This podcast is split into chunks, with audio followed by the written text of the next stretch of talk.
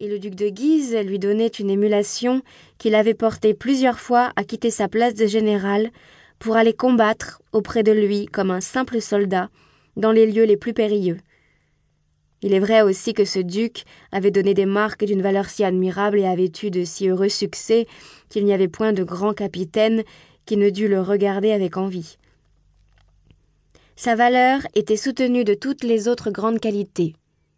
Il avait un esprit vaste et profond, une âme noble et élevée, et une égale capacité pour la guerre et pour les affaires. Le cardinal de Lorraine, son frère, était né avec une ambition démesurée, avec un esprit vif et une éloquence admirable.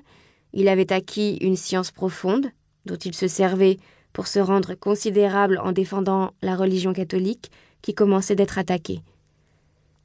Le chevalier de Guise, que l'on appela depuis le grand prieur, était un prince aimé de tout le monde, bien fait, plein d'esprit, plein d'adresse et d'une valeur célèbre par toute l'Europe.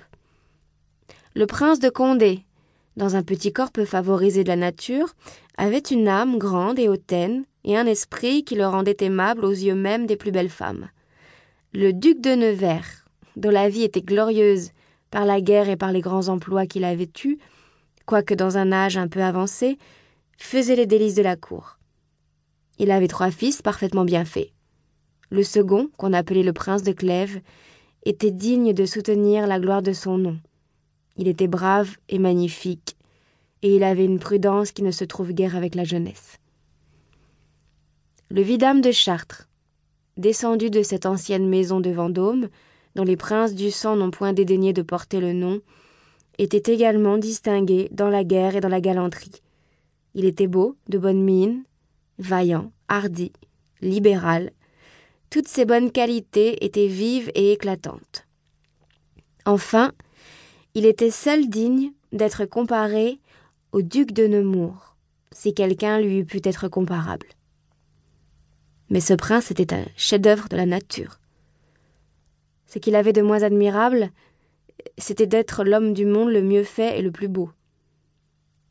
Ce qui le mettait au-dessus des autres était une valeur incomparable, et un agrément dans son esprit, dans son visage, et dans ses actions que l'on n'a jamais vues qu'à lui seul. Il avait un enjouement, qui plaisait également aux hommes et aux femmes, une adresse extraordinaire dans tous ses exercices, une manière de s'habiller qui était toujours suivie de tout le monde, sans pouvoir être imitée, et enfin un air dans toute sa personne qui faisait qu'on ne pouvait regarder que lui dans tous les lieux où il paraissait. Il n'y avait aucune dame dans la cour dont la gloire n'eût été flattée de le voir attaché à elle. Peu de celles à qui il s'était attaché se pouvaient vanter de lui avoir résisté, et même plusieurs à qui il n'avait point témoigné de passion n'avaient pas laissé d'en avoir pour lui. Il avait tant de douceur et tant de disposition à la galanterie qu'il ne pouvait refuser quelque soin à celle qui tâchait de lui plaire. Ainsi il avait plusieurs maîtresses. Mais il était difficile de deviner celle qu'il aimait, véritablement.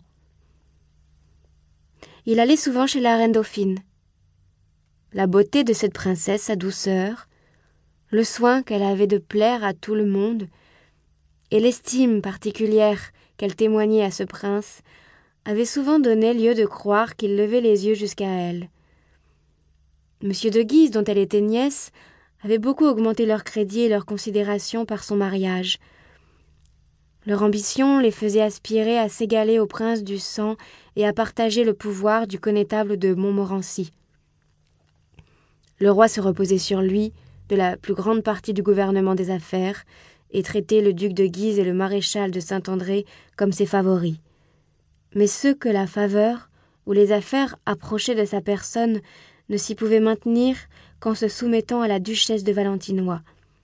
Et quoiqu'elle n'eût plus de jeunesse ni de beauté, elle le gouvernait avec un empire si absolu que l'on peut dire qu'elle était maîtresse de sa personne et de l'État. Le roi avait toujours aimé le connétable. Et sitôt qu'il avait commencé à régner, il l'avait rappelé de l'exil où le roi François Ier l'avait envoyé. La cour était partagée entre M. de Guise et le connétable, qui était soutenu des princes du sang. L'un et l'autre parti avaient toujours songé à gagner la duchesse de Valentinois. Le duc d'Aumale